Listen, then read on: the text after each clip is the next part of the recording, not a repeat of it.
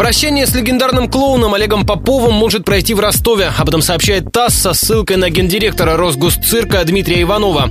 Состоится памятная церемония в ростовском цирке в понедельник, а похоронят солнечного клоуна в Германии, где он жил последние десятилетия. Сейчас смерть артиста проверяет Следственный комитет. Олег Попов скоропостижно скончался в донской столице накануне. Ему было 86 лет.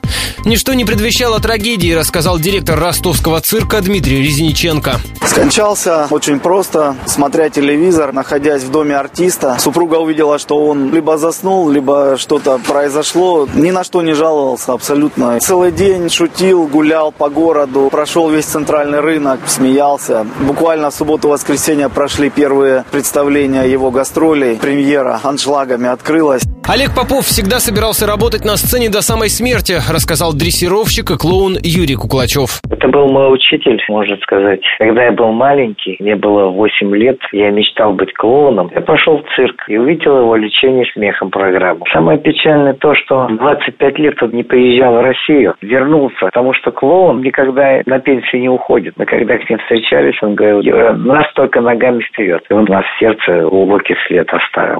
В ростовском цирке Попов должен был сыграть 14 представлений, а успел только два. На выходные запланированы 5 выступлений. Труппа решила их не отменять, а посвятить памяти знаменитого клоуна.